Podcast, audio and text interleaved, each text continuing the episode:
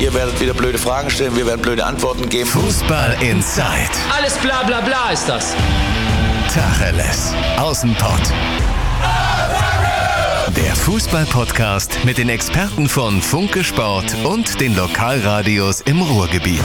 Tja, Fußball in Zeit, der gemeinsame Podcast von Funke Sport und den Lokalradios im Ruhrgebiet. Aus dem Studio, das heißt ohne Fans. Wir sind für den Geister-Podcast angetreten. Also irgendwann müssen wir für diese Einleitung auch nochmal uns eine besondere Form der Strafe ausdenken, oder? Ja, wieso? Also Zuschauer haben wir nicht. Geister-Podcast. Geister-Podcast. Ja, ich hätte Also am liebsten noch so eine, so eine Bettdecke mir überstreifen. Dann wären wir wirklich ein echtes Gespenster, Geister. Hättest du machen können. Du bist äh, nicht nur zu spät gekommen, sondern auch noch schlecht vorbereitet. Hallo, ich hatte ein Interview und ich sitze auch hier als Schalke-Reporter passend auf dem Platz 04. 04. Ähm, Ja, Ja. 0, Ja, also 09 ich haben wir nicht für ich- Sebastian. ja. Also, ich war nicht faul, sondern ich war vor Ort. Also das ist sehr schön. Und wer einmal, also die Leute, die uns, die nicht aus dem Ruhrgebiet kommen und uns hören, wer um äh, 15.55 Uhr über die Autobahn 42 und die Bundesstraße 224 von Gelsenkirchen-Erle, wo die Arena ist, mhm. äh, bis Essen Stadtmitte fahren möchte, Sebastian Wessling, das ist was? Scheiße. Richtig. Das ist eine Strafe für jemanden, der Vater und Mutter erschlagen hat. Ja. So ungefähr. Also, ja, nochmal kurz. Andi Ernst ist da, Sebastian Wessling ist da, die beiden Funke-Reporter. Ich bin Timo Düngen, bin der Mann vom Radio. Und natürlich müssen wir über das kommende Wochenende sprechen. Und leider natürlich erstmal nicht sportlich. Wir werden Geisterspiele in der Bundesliga haben. Und da ist man natürlich so, vielleicht so ein bisschen hin und her gerissen. Das habe ich zumindest, weil ich würde sagen, Vorsicht und Sicherheit steht über allem. Dann hast du aber diese Situation, Geisterspiele ohne Fans machen keinen Bock.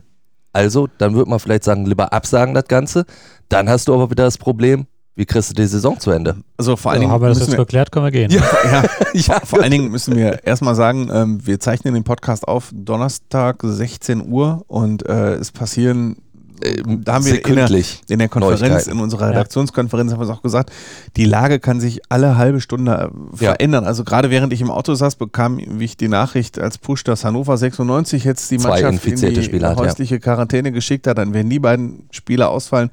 Wer weiß, ob wir am Samstag überhaupt einen Spieltag austragen oder ob die DFL sich jetzt nicht doch gezwungen sieht, Ja, wenn die Hörer diesen Podcast hören, dass der Spieltag schon längst abgesagt ist. Kann ja auch passieren. kann passieren. Dementsprechend würde ich jetzt mal sagen, wir gehen Stand jetzt, Stand Davon aus. Aufzeichnung davon aus, dass wir ein paar Geisterspiele haben und äh, auf dieser Basis dis diskutieren wir jetzt. Ja, lange Vorrede. Sebastian Wessling sagt jetzt, was er Ähm, ja, also das, das Thema ist, ist finde ich tatsächlich ein sehr, er- ich bin ja ein Mann, der gerne flotte Sprüche macht, aber das ist tatsächlich ein sehr ernstes Thema. Und ähm, mir fehlt zunehmend das Verständnis, wie da auch im Sport drumherum geeiert wird. Wir werden dazu auch äh, morgen in unseren Zeitungen einen sehr, sehr großen Text mit einer sehr klaren Haltung haben, äh, der nämlich stand jetzt noch überschrieben, die Überschrift kann sich noch ändern, aber unter dem Arbeitstitel Haltet den Ball an Ja, wo wir uns dafür aussprechen, dass du unter den Umständen eigentlich derzeit kein, keine Sportereignisse stattfinden lassen kannst. Das ist äh, meiner Meinung nach unverantwortlich und das ist jetzt auch die Haltung, die wir als, als Redaktion im Prinzip eingenommen haben, dass ähm, ja, Geisterspiele gut und richtig, erster Schritt, aber du wirst auf kurz oder lang gar nicht umherkommen. Also ich, ich sehe im Moment kein Szenario, wo den, den Verbänden nicht irgendwann die Saison um die Ohren fliegt. Wie gesagt, war eben zwei, der zweite Spieler von Hannover 96 getestet. Es werden weitere dazukommen.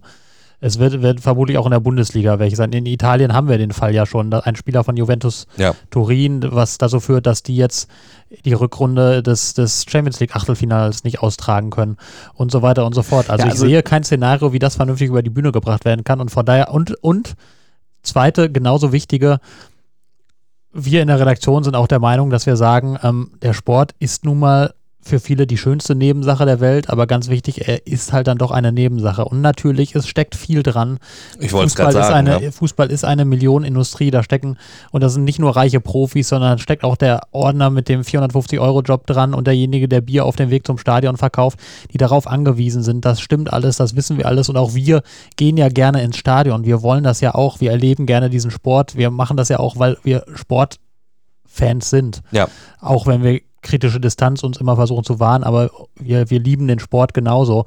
Aber es gibt Dinge, die sind wichtiger und dazu gehört Gesundheit und vor allem auch ähm, selbst wenn die meisten, die zum Fußball geht, nicht die Betroffenen sein mögen, weil sie eben jung sind, weil sie recht gesund sind. Wir haben auch eine Verpflichtung gegenüber den Älteren, den Schwächeren in der Gesellschaft, die wir dann vermutlich, wo wir das Risiko, die anzustecken, deutlich erhöhen. Und wenn man da all das zusammennimmt und sieht, wie zum Beispiel in Italien längst das öffentliche Leben stillsteht und wir hinken bislang bei der Entwicklung ja immer so 10, 12 bis 14 Tage hinterher hinter der Entwicklung in Italien, da muss man einfach sagen, es müssen jetzt alle Maßnahmen getroffen werden, um so etwas zu verhindern. Und dazu gehört dann eben auch, so weh es tut, die Absage von Sportveranstaltungen wie Fußballspielen. Also das finde ich, da, da steht öffentliche Gesundheit und der öffentliche Zusammenhalt doch nochmal ein gutes Stück über der Frage, wie wir denn jetzt äh, eine Saison geordnet zu Ende bringen. Das, ist, das sind natürlich auch drängende und wichtige Fragen, aber das muss dann auch mal zurücktreten. Das bleibt dann eben doch eine Nebensache. Es ist Unterhaltung. am Ja, also die DFL hat sich ja schon äh, dahingehend geäußert. Der Grund war ja immer, nee, also wir haben unsere feststehenden Termine und es steht ja auch eine Europameisterschaft an. Ja, Deswegen muss man noch eine Ebene höher anfangen. Irgendwann wird auch die UEFA einsehen müssen, dass ihnen die Europameisterschaft um die Ohren Am fliegt. Ja, Dienstag die UEFA hat ja heute, genau, die werden, hat ja ne? heute angekündigt, Ja. es gibt eine große Videokonferenz mit allen, mit allen Landesverbänden, mit Vertretern der FIFA, mit Vertretern der Ligen. Da wird über alles gesprochen, Ja, und- ausdrücklich auch über Ja, die EM gut, also 2020. es, gibt, es gibt, also da stimme ich Sebastian zu, eigentlich überhaupt keine Alternative. Und das realistischste und wohl auch beste Szenario wäre, du verlegst die Europameisterschaft um ein Jahr auf 2021, dann äh, stehst du zwar dieser Du hast ja auch- Nations League Endrunde im Weg, aber mal Entschuldigung, das ist ja wohl dann äh, ja, die neue Club-WM vor allem. Also Oder das, die- ist, das, ja, das ist halt beißig, ist mit dem FIFA-Spielplan schwer zu vereinbaren. Also Ja, es gibt im scheiß- Moment, im Moment gibt es die perfekte Lösung nicht. Genau, es Aber du hast ja die, Lösung die. Luxussituation in gewisser Weise, dass die EM ja wirklich in so vielen Ländern stattfindet. Du nimmst da jetzt keinem Gastgeberland, das alles reingesteckt hat, Ja. was weg. Deswegen glaube ich, ist eine Verschiebung dann- diesmal leichter als sonst. Und dann kannst du die Bundesliga und auch alle anderen nationalen Ligen, die schon das teilweise vorgemacht haben, so lange unterbrechen, ähm, bis, Bis in den Sommer ich. rein. Oder nein, noch bis in den. Sommer rein, äh, bis zu dem Zeitpunkt, an dem man, an dem die Virologen und die Experten, wir sind keine Experten und äh, in dem Fall würde ich auch immer sagen und würde ich auch raten, vertraut den Wissenschaftlern, die kennen sich damit seit Ewigkeiten aus äh, und denen kann man vertrauen. Wenn äh, Virologen von der Berliner Charité oder vom Robert Koch Institut sagen, Leute, fahrt mal rechts ran, seid vorsichtig, seht zu, dann, dann glaube ich denen das. So, ganz einfach. Und Und genau- äh, in dem Moment, wenn die sagen, wir unterbrechen jetzt mal alles, kann es sein, dass die dann im Mai oder Juni dann sagen, so jetzt sind wir auf einem relativ guten Weg, jetzt können wir wieder anfangen, Fußballspiele auszutragen. Und in dem Moment, in dem die Europameisterschaft nicht, nicht stattfindet, kann man es dann, das wäre schwierig, zwei, drei Monate ohne Fußball, aber es muss halt sein. Es muss sein. Weil wir Ja, alle haben vor allen Eltern, Dingen, Großeltern, genau. geschwächte ältere Menschen und man muss mal sagen, wenn wir nicht aufpassen, dann die sterben dann einfach. Ja. Das muss man so klar sagen. Und du siehst ja halt einfach, wenn du es nicht absagst komplett, dann hast du so Situationen wie ähm, ja, gestern in Mönchengladbach oder in Paris, wo die Leute dann mit tausenden Leuten vorm Stadion stehen und die Gladbacher Mannschaft das ganze Jahr tatsächlich auch noch fördert, indem sie ja, sich da feiern siehst du- lassen. Da siehst Also du halt das- auch, dass, dass ein- einfach nur Appelle an die Vernunft der Menschen nicht funktionieren. Ja, das genau, ist, das, das ist leider ich damit. so. Ich, aber man muss auch sagen, also ich möchte echt nicht in der Haut derjenigen stecken, die diese Entscheidung jetzt aktuell zu treffen haben, egal auf welcher Ebene, weil es gibt kein richtig oder falsch, es gibt keinerlei Vorerfahrung mit so einer Situation. Das ist so in Europa noch nie da gewesen.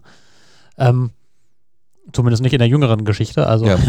ich will jetzt nicht die spanische Pest ausgraben oder so, aber in der jüngeren Geschichte einfach noch nicht da gewesen. Also es ist sauschwer und es gibt kein richtig oder falsch. Wenn wir jetzt sagen, EM verschieben, das klingt natürlich leicht, aber wohin willst du sie denn verschieben? Das ist ja dann auch wieder das Genau. Problem. Ja. Dann gibt es ja den FIFA-Spielplan, an den sich dann auch alle halten müssen. Also da müssen tatsächlich jetzt alle äh, Beteiligten tatsächlich irgendwie mal an einen Tisch kommen und Lösungen erarbeiten. Das wird nicht anders gehen, weil es kann kein, es, das ist, das zeigt ja auch wieder das Dilemma. Die Spielpläne sind so vollgestopft und so am Anschlag, du hast überhaupt keine Ausweichmöglichkeiten mehr. Also die kannst die EM nicht einfach, also im Moment kannst du die Liga nicht einfach verschieben, weil du die EM nicht verschieben kannst. Du kannst die EM nicht verschieben, weil dann wieder der FIFA-Kalender dagegen steht und so weiter und Ja, so fort. ich Also hoffe, ich hoffe aber Sie begreifen, all das- Menschenleben all das darf kein Grund sein. Genau, genau. all das darf kein genau. Grund sein. Ja. Auf der anderen Seite steht immer Menschenleben, steht die öffentliche Gesundheit, also steht unser Gemeinschaftswesen. Das steht da drüber, keine Frage. Und dann muss man halt jetzt sagen, scheiß drauf, wir müssen unterbrechen. Und wie wir das dann lösen, müssen wir dann halt sehen. Aber es ist halt, also es ist, ich verstehe diese Zwickmühle, in der die alle sind, aber da muss, und es ist ja, der Fußball nimmt sich da an dieser Stelle sehr wichtig, aber sind ja andere genauso betroffen. Also auch die ganzen kleinen Sportarten haben ein Riesenproblem. Die DEL hat ja schon ihre Playoffs komplett abgesagt. Ähm, und nicht nur im Sport. Also ich, habe in meinem Freundeskreis viele freischaffende Künstler, die irgendwie durch Auftritte, über Auftritte leben, weil die sehr, sehr viele Auftritte im Monat. Ey, die wissen im Moment auch überhaupt nicht, wie sie denn die nächsten Monate rumkriegen können. Also der Sport Ja. ist ja jetzt ist ja nicht isoliert und es ist für alle Bereiche unfassbar scheiße. Aber wenn wir nichts tun, ist das noch unfassbar viel scheißer. Also Ja, Scheiß auf die Schei Milliarden. Scheißer. Da- Das, Ja, genau. Deswegen das Lachen nicht für über. Ja, nein, nein, was, was du gesagt hast, das trifft es natürlich komplett auf den Punkt.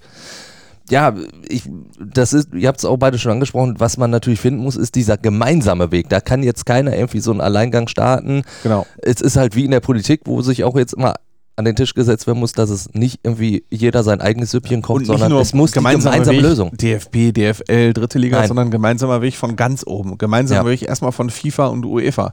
So, und die arbe- erarbeiten einen gemeinsamen Weg. Wie kriegen wir unsere Wettbewerbe äh, zusammen koordiniert? So, dass wir irgendwann sagen, wenn wir jetzt die EM absagen müssen, wie kriegen wir die 2021 so unter, dass es für die Spieler angenehm ist, für die Clubs angenehm ist äh, und für die Finanzen an, angenehm ist. So, und dann kann man immer noch sagen, wenn sich UEFA und FIFA geeinigt haben, wie mach, verfahren wir jetzt mit der Bundesliga und mit der DFL.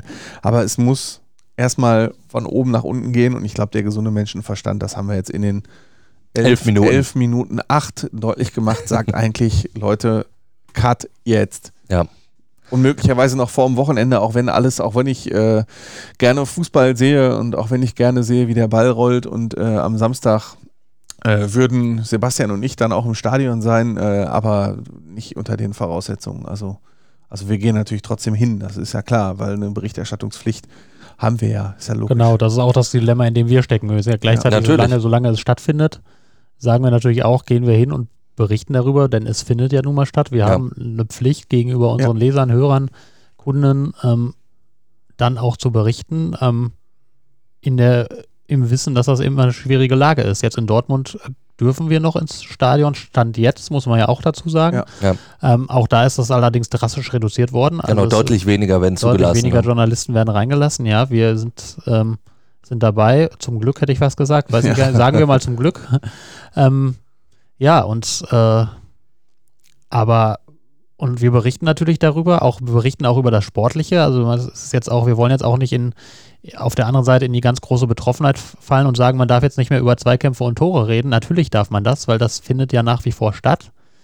Ähm, aber man muss sich halt, wie gesagt, in der jetzigen Lage bewusst sein, dass eigentlich jetzt Zeit wäre, mal innezuhalten. Aber wir sind eben Berichterstatter, wir setzen, also wir, wir entscheiden nicht, wir berichten darüber, was entschieden wird und gehen dann eben mit, solange, solange Genau. das stattfindet. Und deswegen haben wir ja gesagt, wir gehen davon aus, dass gespielt wird. Stand jetzt. Mhm. Also jetzt, wir haben, wie viel Uhr haben wir es jetzt? Viertel nach vier am Donnerstagnachmittag. Genau. Dann lasst uns doch einfach über das Sportliche reden. Vielleicht auch noch kurz den äh, kleinen Exkurs machen zum Champions League aus von Borussia Dortmund. Sebastian, ist, glaube ich, relativ schnell erzählt. Michael Zorc hat es ja auch gesagt, Paris wollte es irgendwie mehr, ne? Ja, genau. Also ich habe hab heute nochmal mit, mit Michael Zorc gesprochen. Der ähm, hatte eigentlich den gestrigen Aussagen nicht viel hinzuzufügen.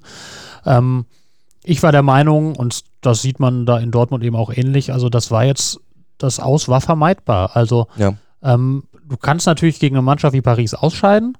Paris ist natürlich der Favorit, aber Paris war kein übermächtiger Gegner. Also du hättest schon im Hinspiel höher gewinnen können und du hättest jetzt im Rückspiel nicht verlieren müssen. Also das, die haben ja doch einiges angeboten, aber der Respekt bei Dortmund war zu groß. Also ich, so erkläre ich mir das Spiel.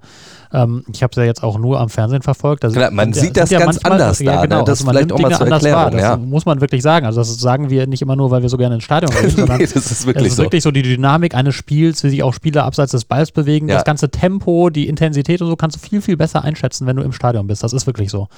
Aber ich hatte am Fernseher den Eindruck, ähm, dass also Paris ist sehr stark in die Partie reingekommen, finde ich. Also jetzt nicht wahnsinnig viele Chancen gehabt, aber doch sehr, sehr energisch, sehr aggressiv, hat Dortmund sehr stark angelaufen, die unter Druck gesetzt, hat unfassbar viel Ballbesitz gehabt und die Ja. sofort zurückerobert, wenn sie verloren haben und hat, glaube ich, damit Eindruck hinterlassen bei den Dortmundern. Und diesen Eindruck und diesen Respekt, den haben die über die ganzen 90 Minuten nicht mehr richtig abgelegt, selbst als Paris dann ein, zwei Gänge rausgenommen hat, wie es mir schien. Und das war so, also es, ich kann mich an keine richtig ernsthafte Dortmunder Chance erinnern und das ist dann halt wirklich ärgerlich. Also Michael Zorc hat heute nochmal gesagt ähm, zu mir, wir hätten eine Top-Leistung gebraucht natürlich, die haben wir halt aber einfach nicht geliefert. Ja, das und ist dann das, das Sportliche du halt dazu. Genau. verdient raus aus Ja. der Champions League. Jetzt am Samstag das Derby. Da, wenn du gesagt hast, Paris natürlich die favorisierte Mannschaft, beim Derby ist es natürlich der BVB gegenüber Schalke die favorisierte Mannschaft. Ich glaube, da, das unterschreiben wir drei alle so, oder? Selbstverständlich.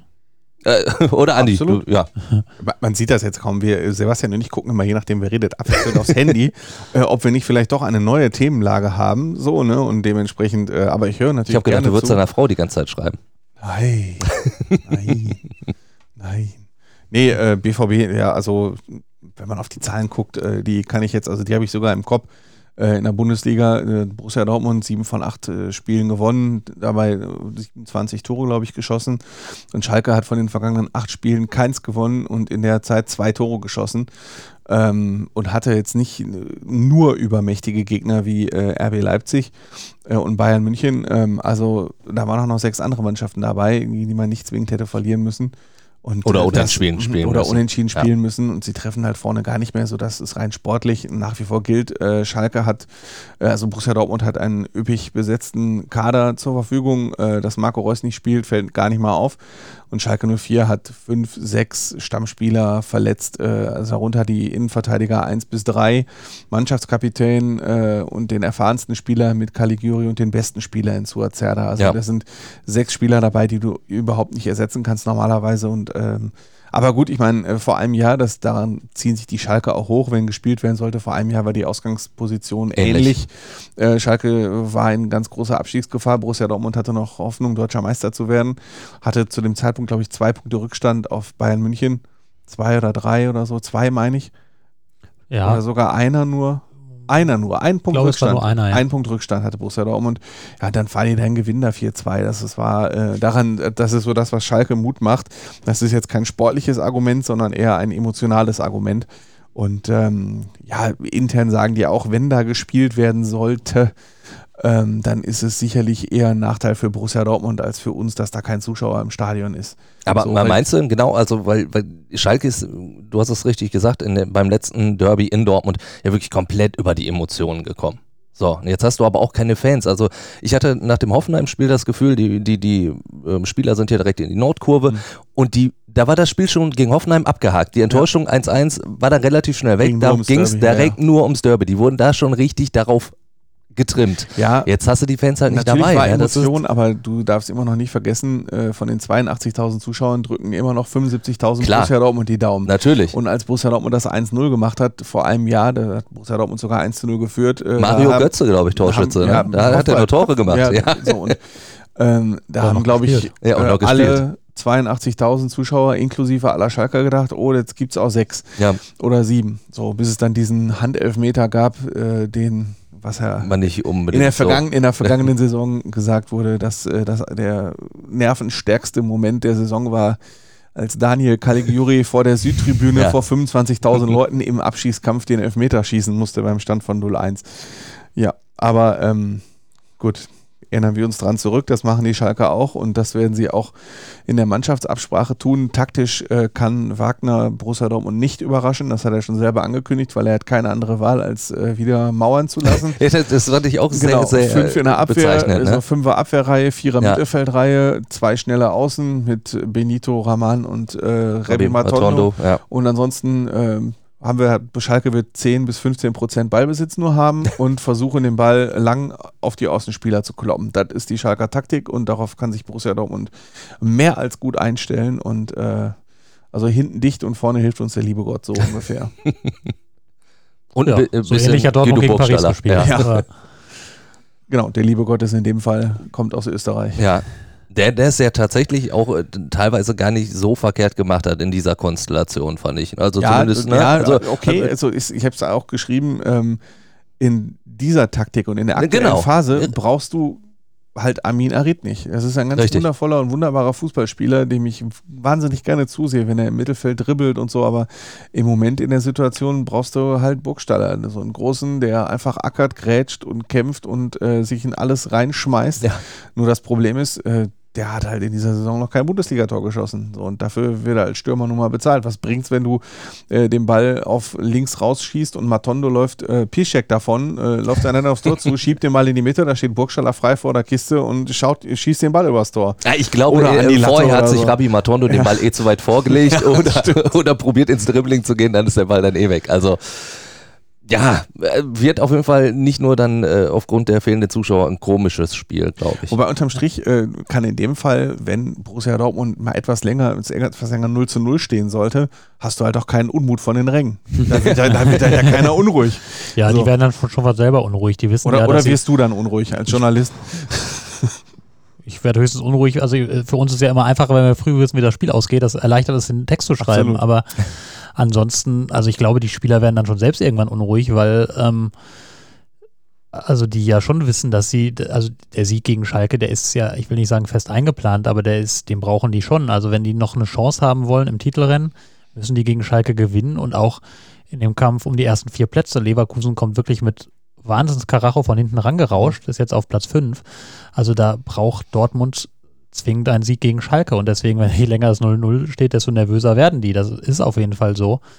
Ähm, ja, und es war jetzt auch zuletzt so, muss man halt offen sagen, dass sie, also die spielerische Klasse war jetzt, haben sie jetzt nicht mehr ganz immer abgerufen gekriegt. Also das Spiel gegen äh, in Bremen war ein Arbeitssieg, gegen Freiburg war auch eher Arbeitssieg, gegen Gladbach, mh, das war okay jetzt, aber auch, auch weit davon entfernt, überragend zu sein. Und dann hattest du jetzt PSG, also das ist so die, die Abwehr stand jetzt deutlich besser in den letzten Spielen, dafür lahmt es vorne ein bisschen.